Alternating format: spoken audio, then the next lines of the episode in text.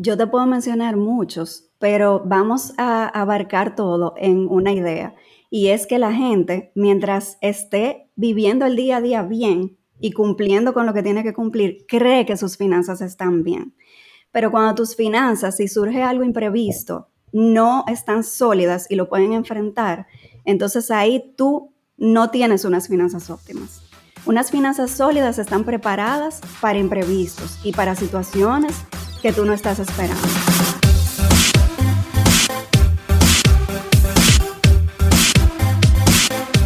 Bienvenidos a un nuevo episodio de su One Talk Podcast. En esta temporada, señores, dándote la ruta financiera para que eleves tus finanzas a un próximo nivel. Aquí Enrique Canela con ustedes y con mis queridísimos co-hosts, Aguilera y Nicole. ¿Cómo están? Bien, bien, bien, bien. Mi gente linda. Llegó Nicole. Llegó Nicole, llegó Nicole. ¿Cómo tú estás, mi querida? Oh, excelente. ¿Y ustedes? ¿Cómo están por aquí? Más bien que el caray, mejor que Lola antes de las 3. y hoy estamos, hoy, hoy tenemos una invitada que es mi amiga mía, amiga mía, amiga mía. Aunque parece mentira, nunca nos hemos visto personalmente, pero la, la, no hay, oye, cada vez que yo abro una historia mía, ella está en la lista de la gente que la vio. sí, sí, sí, hemos, hemos creado muy buena química, hemos hecho un par de live en, en, mi cuenta, pero me, me, me, gusta mucho su feeling, me gusta mucho la pasión con la que ella hace las cosas y es bien relajadita, contrario a mí, tú sabes que tengo, ella tú la ves que siempre habla muy tranquilita, muy chulo. A mí, a mí la verdad que ustedes van a aprender muchísimo y se van a enamorar de nuestra querida amiga Lía Vargas, Mujer uh. Finanzas, directamente desde Santiago. Bienvenida. Welcome. Hola, hola. Bueno, yo estoy contentísima de estar aquí. Gracias a ustedes por, por invitarme a compartir con la comunidad del podcast One Talk.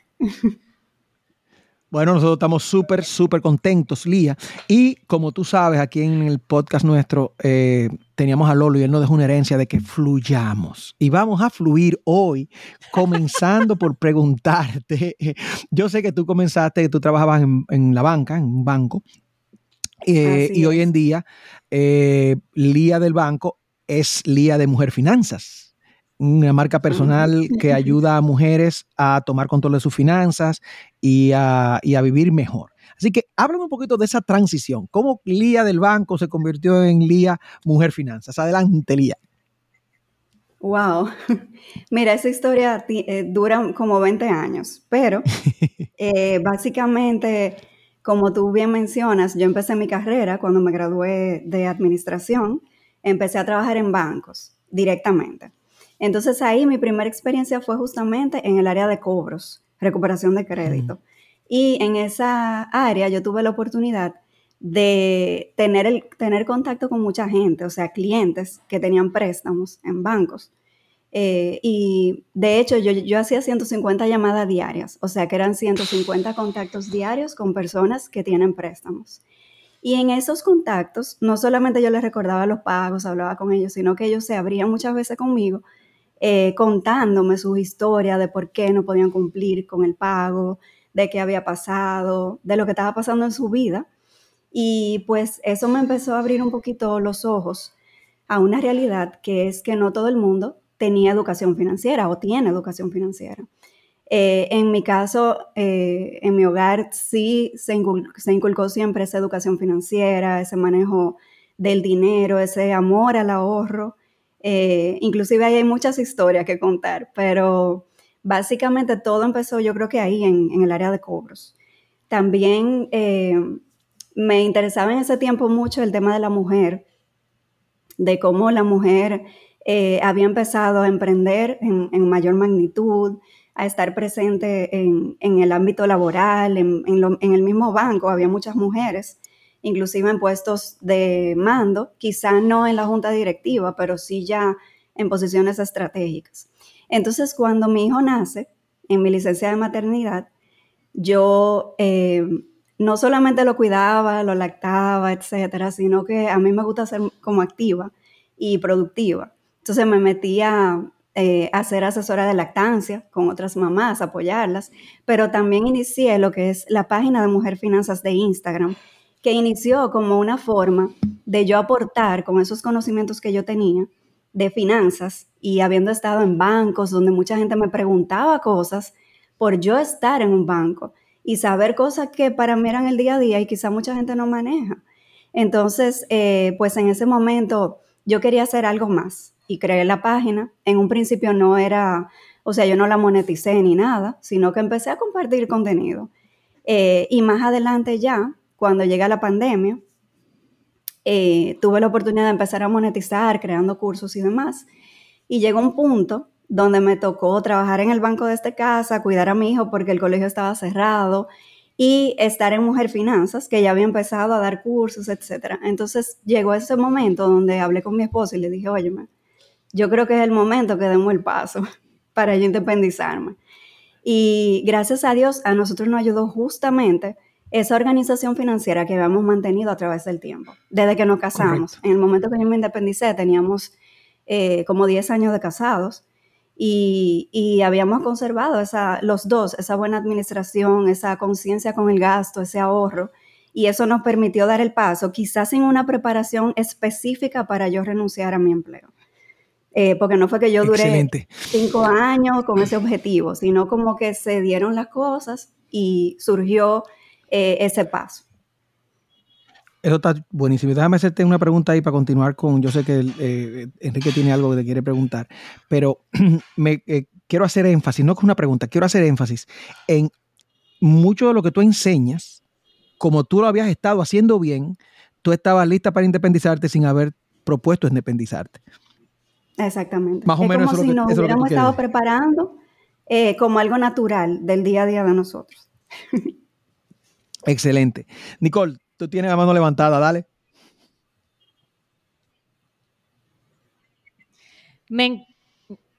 sí. Eh, me encanta tu historia, me encanta tu historia. Y hablaste ahorita de orden financiero. Wow, o sea, eso no es tan fácil de lograr.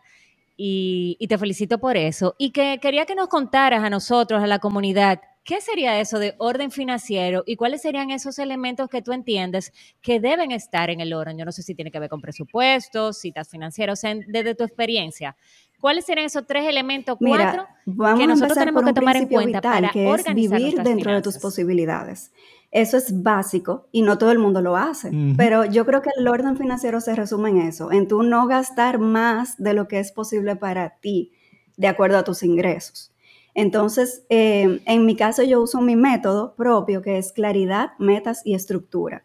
Tú mencionas tres elementos y para mí esos son. Todo parte de tú tener claridad. ¿Claridad de qué? De cuánto tú ganas, de cuáles son tus gastos y cuáles de ahí son necesarios, cuáles no. Y también de tus deudas, de las tarjetas que manejas, que a veces son muchas y demasiadas. Eh, entonces, esa parte de claridad es tú realmente sentarte y tomarle una foto a tu situación financiera, o sea, finalmente conocer tu situación financiera. Mucha gente no sabe cuánto debe, sabe que tiene deudas, pero no sabe cuánto es, eh, cuánto le está costando cada una, no tiene claridad de cuáles de los gastos que tiene son esenciales y cuáles no. Y a veces decimos, eh, es que yo no gasto en nada, en nada que yo no necesite. Pero tú te pones a ver y a calcular y realmente no es así. y lo digo por experiencia porque trabajo, gracias a Dios, con muchísimas mujeres y veo muchos casos. Y cuando nos sentamos a sacar cuentas, siempre hay de dónde ajustar. El segundo paso que les mencioné, metas. Cuando tú tienes metas en tus finanzas, tú no simplemente ahorras por ahorrar, o saldas deudas por saldar, sino que tú estás trabajando para algo que es importante para ti.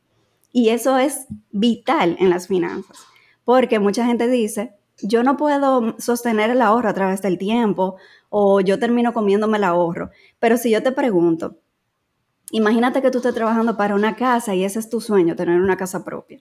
¿Realmente tú vas a manejar las finanzas de esa manera? O sea, gastar sin un control, comerte el ahorro, quizá no, porque tú estás trabajando para algo específico que es importante para ti. Entonces, la parte de metas es fundamental. Sacarlo, o sea, aterrizar esas metas. Y número tres, les hablaba de estructura. Y no es difícil, o sea, puede sonar como complicado, pero es muy simple. Es tú tener tus pagos fijos organizados, saber cuándo tiene que pagar para evitar olvidos, tener recordatorios, tener un presupuesto, que contrario a lo que mucha gente piensa, no es anotar tus gastos simplemente, es planificar tu mes en cuanto a tus ingresos y gastos, incluir el ahorro, obviamente, o el abono a deudas, dependiendo de lo que estés trabajando. Entonces, eh, básicamente yo creo que esas tres cosas, empezando por claridad, es lo que finalmente ayuda a la gente a lograr orden financiero. Excelente. Wow. Potente ese método, claridad, metas y estructura. Por acá lo noté. Ilia, una pregunta. En las personas que tú acompañas y los casos que, que tú has recibido, ¿cuál sería de esos errores más comunes que, que, tú acompañas a las personas, digamos que a salir de esa mentalidad o de esa práctica que tú no puedas compartir para que cualquiera que esté escuchando, si se identifica con alguno de esos errores, pues prenda la alarma y sepa que le corresponde ordenarse o que lo puede llevar a ese desorden financiero? ¿Cuáles serían esos principales casos o errores que una persona puede cometer de los que tú recibes? Yo te puedo mencionar muchos, pero vamos a abarcar todo en una idea. Y es que la gente, mientras esté viviendo el día a día bien y cumpliendo con lo que tiene que cumplir, cree que sus finanzas están bien. Pero cuando tus finanzas, si surge algo imprevisto, no están sólidas y lo pueden enfrentar, entonces ahí tú no tienes unas finanzas óptimas. Unas finanzas sólidas están preparadas para imprevistos y para situaciones que tú no estás esperando. Eso está mortal porque Eso está el otro, oye, oye, que ayer mismo creo que lo estaba leyendo. Los, tú tienes que prever los imprevistos. Claro. Porque lo único que hace imprevisto es que tú no, sabes, lo que va a pasar, pero tú sabes que algo va a pasar. Exactamente. Tú no sabes qué, pero algo va a pasar. O es el carro, o es la nevera, o es, una, o es una enfermedad de te libre, pero los imprevistos se prevén. Eso me, me, me, encanta. Me encanta. Eh, Lía, y déjame hacerte, déjame hacerte una pregunta. Si tú pensaras en, cuando tú ves, me imagino que hay personas que se te acercan, mujeres sobre todo, que se te acercan, que quisieran emprender. Eh, ¿Cuál tú piensas que son los principales obstáculos que tú ves que esas mujeres tienen, esas personas tienen, que no les permite arrancar? ¿Dónde tú crees que están eh, los principales obstáculos que tú ves que estas personas tienen? El principal obstáculo es el miedo, realmente, es el miedo. Eh, financieramente hablando, te puedo hablar de muchas cosas, pero las finanzas se trabajan y tú te puedes preparar para emprender. Eh, de hecho, tú puedes empezar y eso te puede apoyar generando más ingresos que pueden apoyar tus finanzas. Pero el miedo detiene a muchísima gente. ¿Cuánta gente talentosa hay o gente con un potencial grandísimo que no se lanza porque tiene miedo? Y yo quiero hablarle un poquito de mi experiencia. Yo soy una persona introvertida por naturaleza. Y de hecho era de esas personas como estudiante que hablaba mucho cuando se trataba de la clase, pero que no, o sea, yo no, me, yo no hablaba, no era de esa hablativa del curso, que hablan fácilmente, tienen esas conversaciones naturales, no, no hay quien lo calle. Entonces, en el tema de comunicación, a mí me detenía mucho porque si tú te pones a pensar, las ventas tienen que ver con comunicar. Eh, eh, eh, transmitir tu mensaje cuando tú tienes una misión de vida, como, como en mi caso, de ayudar a la gente con sus finanzas, para yo poder dar el mensaje, yo me tengo que comunicar. Entonces, eh, la comunicación es muy amplia, pero es en mi caso uno de los miedos que yo tenía, una de las cosas que me hacía sentir eh, no apta para hacerlo. Pero yo creo que cuando tú comienzas y con mentores que son fundamentales, tú puedes lograr todo. No hay nada que te detenga, ni que no sabes vender porque tú puedes aprender a vender, ni que no sabes comunicar porque tú puedes aprender a comunicar. Tú puedes aprender a tener un poco más de carisma para poder, eh, o sea, comunicarte con la gente. Eh, yo creo que el miedo no debe detener a nadie, pero es la cosa que más detiene a las personas de emprender. Wow, wow. Óyeme, buenísimo, buenísimo. Vamos a ver, vamos a voltear un chin la tortilla y de mujer a mujer vamos a hacer una pregunta. ¡Ojo! O sea que sí, los chicos vamos a ponerlo. arriba. oh. mute, mute, lo voy a poner. No, bueno, mira, óyeme, ¿Qué mentalidad nosotras las mujeres necesitamos desarrollar para el tema no solamente de, emprendimiento, como decía Alberto, sino financiero? Porque a veces algunas mujeres dirán, no, mi pareja, eh, mi familia me maneja las finanzas, no, yo no necesito estar preparada para, tú sabes, tener esos conocimientos necesarios. ¿Y qué mentalidad es la que te ha llevado a ti a, tú sabes, a tener el resultado que tú tienes hoy día, tanto como emprendedora como en la parte financiera. Ser independiente y tomar el control de tu vida es el nuevo estándar y sabemos que tú quieres lograrlo. Nosotros somos One Comercio, una comunidad que puede proveerte herramientas personalizadas para apoyarte a emprender, desarrollar nuevas habilidades, crear nuevos hábitos e inspirarte. Aquí podrás encontrar mentores que te acompañarán en tu viaje de crecimiento personal hacia tu independencia. Y si es de tu interés, conocer nuestra plataforma de marketing social. Pídele a la persona que te compartió este episodio que te dé más detalles de cómo participar y aprovechar todo lo que tenemos para ti en One y Comercio.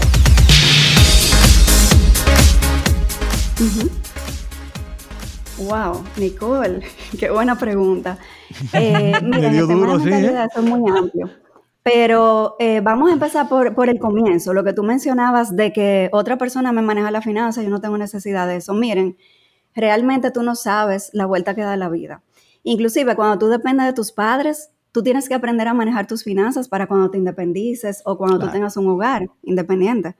Eh, si tu esposo maneja las finanzas y genera los ingresos, también para tú poder ser de apoyo y para tú estar preparada para afrontar cualquier situación, tú tienes que aprender a manejar las finanzas e involucrarte en las finanzas. O sea que toda mujer debe de educarse en este tema, no hay excepciones. De hecho, hay, una, hay, hay algunos casos que he trabajado que son mujeres que al depender de los padres tanto, de esos padres que la sacan de lo lío, hmm. que le dan todos los gustitos, antojitos, eh, ya cuando se ven sin ese apoyo, es, es fatal, o sea, es un problema y una situación, porque realmente no importa la cantidad de dinero que tú tengas, si tú no lo sabes manejar, todo eso se disipa y quedan deudas. Hmm. Es, es así. Por eso es importante aprender a manejarse. Y a nivel de mentalidad, ¿qué tuviste que desarrollar tú?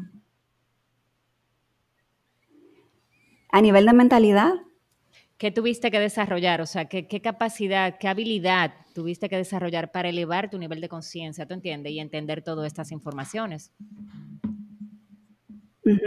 Mira, en mi caso, como yo les, comentaba, tuve la ventaja de, la educación financiera que recibí en el hogar, pero a mí me pasaba algo y era que yo tenía más de 10 años en una carrera como empleada en el mundo corporativo y para mí era muy fácil ascender en el mundo corporativo, en mi trabajo haciendo mi trabajo bien, teniendo iniciativas eh, y, de algún modo teniendo algunos talentos que papá Dios me regaló que me ayudaban a, eso, que no dependía directamente de mí la decisión de, por ejemplo, aumentar el ingreso.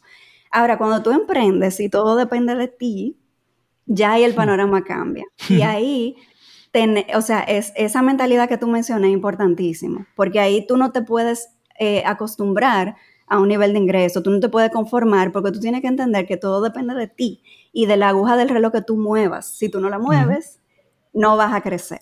Entonces, esa parte es la que he estado desarrollando en mi caso. Súper. Y lo que estaba hablando, Lía, eh, backstage contigo, antes de iniciar la grabación, pude notar que tú eh, tienes una vida espiritual bien activa.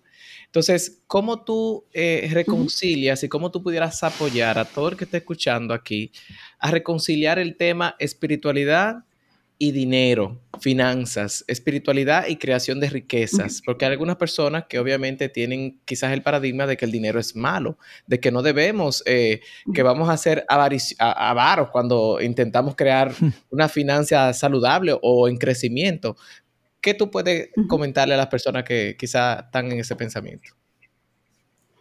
Qué interesante, Enrique. Gracias por esa pregunta. Mira, eh, si, tú si tú estudias la palabra, en el caso de las personas que tienen fe cristiana, por ejemplo, en mi caso es así, eh, pero realmente en la palabra en ningún sitio dice que tener dinero es malo, que ser rico es malo. Lo que pasa es que a veces el dinero toca partes de nuestro corazón que sí pueden ser negativas y pueden sacar a la luz cosas que no son tan buenas. Por ejemplo, lo que tú mencionas de la avaricia, no necesariamente, hay personas ricas que no son avaras y hay, personas pobres que lo son. Entonces no va ligado al dinero que tú generes. De hecho, si tú, si tú usas tus talentos que Dios te regaló, si tú generas dinero y creas riqueza y eres generoso y no tienes avaricia, no le tienes, o sea, el dinero no es un Dios para ti, eh, qué bueno que tú generes mucho dinero. Qué bueno. O sea, tú estás siendo un ente eh, positivo para ayudar a tu entorno, para tú amar a los demás de esa manera, con esos recursos que tú has podido obtener. Excelente. Gracias por eso. Pero, pero, pero, pero súper potente. sí, porque, mira, es claro, súper, súper potente porque yo creo que de una manera u otra todo el mundo lidia un poco con esa parte de lo que lo que tú consideras ético ganar. Entonces, todo el mundo tiene una cantidad de dinero donde ellos sienten que hasta ahí está bien, pero después de ahí eso es ser avaro. Y a mí me, gusta mucho una de las cosas que yo aprendí con nuestros mentores al principio, cuando yo comenzaba eh, en el emprendimiento, que era, que era decir que la medida del ingreso que tú haces en tu, en tu, en tu emprendimiento solamente está atado al tamaño de tu impacto mientras más amplio sea tu impacto, más ingreso va a generar. Así que piénsalo, y, este hombre, eh, Simon Sinek lo dice de esa manera, si tú tienes una misión, el dinero lo que hace es mantener la misión corriendo. Claro. Porque si, mientras, mientras más dinero, tú tienes. no puedes vivir de eso. correctamente. Para comenzar por ahí. Esa es la segunda. Segundo, si tú solamente vendes un millón, es porque tú nada más estás atendiendo con una sola tienda a un barrio, pero si tú pudieras tener 42 tiendas, se supone que tú tienes muy buen servicio, se supone que tú estás ayudando a personas, así que eh, son 42 barrios, si, para seguir el ejemplo, en el que tú estás dando ese maravilloso servicio. Si son peluquerías, en vez de tener una solita que tú te ganas la vida y tú puedes tener 42 peluquerías. Aquí hay una, una franquicia, Haircut se llama. O sea, el tipo que se inventó eso, en vez de él estar pelando caquito ahí él solo, él le da la oportunidad a gente que sabe pelar, que alquile su salón, tenga su, sillón ahí, y él está teniendo un gran impacto y tiene millones. Pero es porque ha creado un super impacto. ¿Entiendes? Y cuando uno empieza a hacer las paces con ese tipo de cosas, y, como tú decías, Lía, yo creo que eso es espectacular y sobre todo para la gente que quiere emprender. No, los sueños pequeños, decía Mandela, no despiertan la pasión del ser humano. Soñar grande cuesta lo mismo que soñar chiquito. ¿Para qué va a soñar chiquito? Siempre está que el que sueña grande, el que tiene miedo de soñar grande, cree que va a ofender a Dios y no entiende que soñar grande significa que va a servir mucho más. Claro que sí. Y Dios es un Dios abundante, señores. Nada más hay que ver la creación. Exacto. No hizo una hoja, ni un galón de mar, ni, ni una sola estrella. Todo es de a mucho de a mucho. Así es. Em, Lía, ¿y algunos libros que tú quisieras recomendar a la comunidad que tú has leído, que te han apoyado en el proceso en el que tú has estado? Claro que sí. Eh, por ejemplo, en el tema de finanzas, yo le puedo mencionar algunos. Eh, para la persona que está en una situación crítica de finanzas, incluyendo deudas y demás, la transformación total de su dinero de Dave Ramsey es excelente. Para el tema de mentalidad de abundancia y un poquito en la línea de lo que Alberto estaba hablando y Enrique, que inició con la pregunta, Los secretos de la mente millonaria de T. Harv Eker es excelente. Eh, hay un libro para las personas que, eh, que cultivan la fe cristiana que se llama Finanzas Bíblicas de Héctor Salceo, Salceo, no recuerdo, perdón. Eh, ese libro es excelente porque habla de los temas que yo le mencioné ahorita del corazón, o sea, de esas cosas que saca el dinero a relucir. Eh, y ahí orienta un poquito en eso. Ya de emprendimiento, a mí me encanta Maxwell, o sea, me fascina eh, todo lo de Maxwell. Me, me, ha ayudado muchísimo y se lo recomiendo a todo el mundo. Excelente. Me encanta muchísimo Maxwell también. Mira, Lía, entrando en la última, en la curvita de la Paraguay, los dominicanos son los únicos, bueno, los dominicanos y solamente de mi edad entienden eso, eso, de Usted está, como usted entiende lo que es la curvita de la Paraguay, usted está viejo. Vamos a ver, vamos a ver. ¿Cuál de ustedes sabe qué significa la curvita de la Paraguay? No, no, yo no, había oído eso. Lo sentimos por ti. Qué vergüenza. Y ustedes los tres son dominicanos, los tres son dominicanos, ay Dios mío. Ay, Tú en otra generación ya. Ay, mi madre. Y eso era tan normal en mi que generación. No somos de tu generación y te queremos, pero no somos de tu generación. Ojalá tú llegar a la edad que yo estoy, que yo estoy como yo me veo. claro, Mira esto. Detrás del, del estadio Quiqueya estaba el hipódromo. Eso ya se fue. Ahí va un hipódromo. Entonces, la curva del hipódromo, o sea, de la pista del hipódromo, estaba en la calle Paraguay, que está ahí. Y esa era la última curva antes de la meta. Y había un señor que narraba las carreras, muy famoso, Simón Pemberton, que hablaba durísimo, bien famoso. Y cuando decía, y ya está llegando la curvita de la Paraguay, es la última curva. Así que cuando te dicen la curvita de la Paraguay, es el último segmento de la entrevista, traducido para los millennials. Wow. Gracias. No, no, para cultura general eso Tú, millennial que me escuchas, dominicano, ya sabes, si oye a un papá o un abuelo tuyo diciendo la curvita de la Paraguay, está refiriéndose al último pedacito del viaje, de la entrevista, de cualquier cosa que ustedes estén haciendo. El último pedacito. Bien. Entrando en la curvita de la Paraguay. Eh, yo, a mí me gustaría que tú nos, nos dejaras, Lía, con tres consejos. Tres consejos que tú le dieras a cualquier mujer como tú, o no necesariamente quizás solamente mujer, porque en el caso nuestro no estamos solamente enfocados en oyentes que sean femeninos, pero personas que quisieran hacer esa transición que tú hiciste y que quizás no están tan organizaditos como tú estabas. ¿Ves? Que, que, se ven, quieren hacer la transición, pero no tienen guardado ahorros, eh, todavía no están produciendo con, su, con ese emprendimiento. Hay mucha gente que comete lo que yo le llamo suicidio financiero, que, que dicen, ah, eh, pato gallarete, y se tiran de cabeza, lo sueltan todo. Y algunos resuelven, pero la mayoría no. ¿De acuerdo? ¿Qué tú les recomendarías? Para la persona que quiere emprender y no tiene las finanzas en orden, pues lo primero es ponerse de lleno en eso partiendo de la claridad que hablamos ahorita. O sea, conoce tus finanzas, de eso parte todo, para que puedas hacer un plan. A las personas que nos escuchan en esa posición, hagan un plan orientado a crear un buen colchón financiero. Y si hay deudas, antes de alimentar bien ese colchón, vamos a salir de deudas.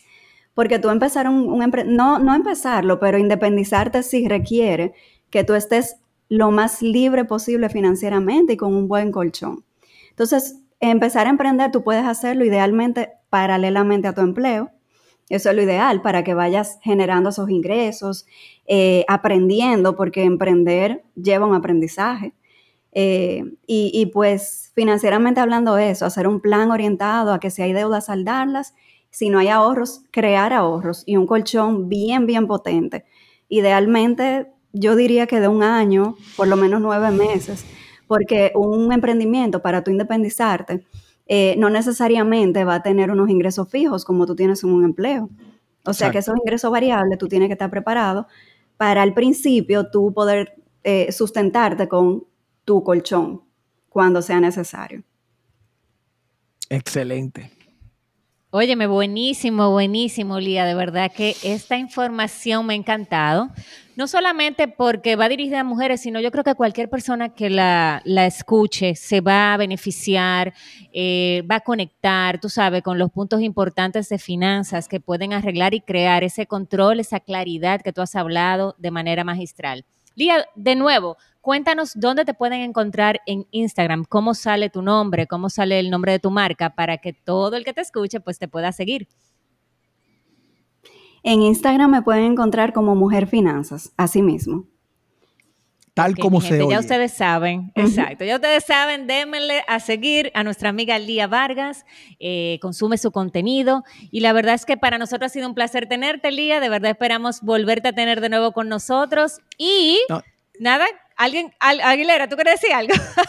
Yo quiero decir algo, no, voy a soltar de ahora, la voy a terminar de comprometer. Pamela está montando un One Conference con ella en Santiago. ¿Cómo? Ya, le tiró, me dice, la estoy mueleando. Ah, tú sabes que el que Pamela, le cae encima. Así que pronto tendremos un One Conference con Lía allá en Santiago, en Santiago, República Dominicana. Así que interesante. Vamos a darle por ahí. Gracias, Lía, por tu tiempo. Gracias por ser un ejemplo para mujeres y hombres, eh, jóvenes que quieren, que quieren eh, independizarse, que, quiere, que, se puede. Una muestra de que se puede siempre que manejes los, eh, digamos que los requisitos básicos, los principios básicos que te permiten, que te permiten independizarte sin problemas. Excelente. Gracias a ustedes, de verdad, por la invitación. La he pasado súper chévere con ustedes, me ha encantado. Y gracias por la oportunidad de compartir este contenido, que yo sé que va a ser muy valioso para la gente. Gracias. Ojalá eh, estar con ustedes pronto. Bueno, mi gente, ahí lo tienen y nos vemos en una próxima entrega de tu One Talk Podcast. Hasta la vista. Compartan, nos vemos en la próxima. Felicidades por llegar aquí. Si conoces a alguien que este episodio le puede ser útil, compártelo. Y si quieres conocer más sobre nuestra comunidad, cómo ser parte y hacer negocios a través de ella, contacta a la persona que te envió este podcast. Hasta la próxima.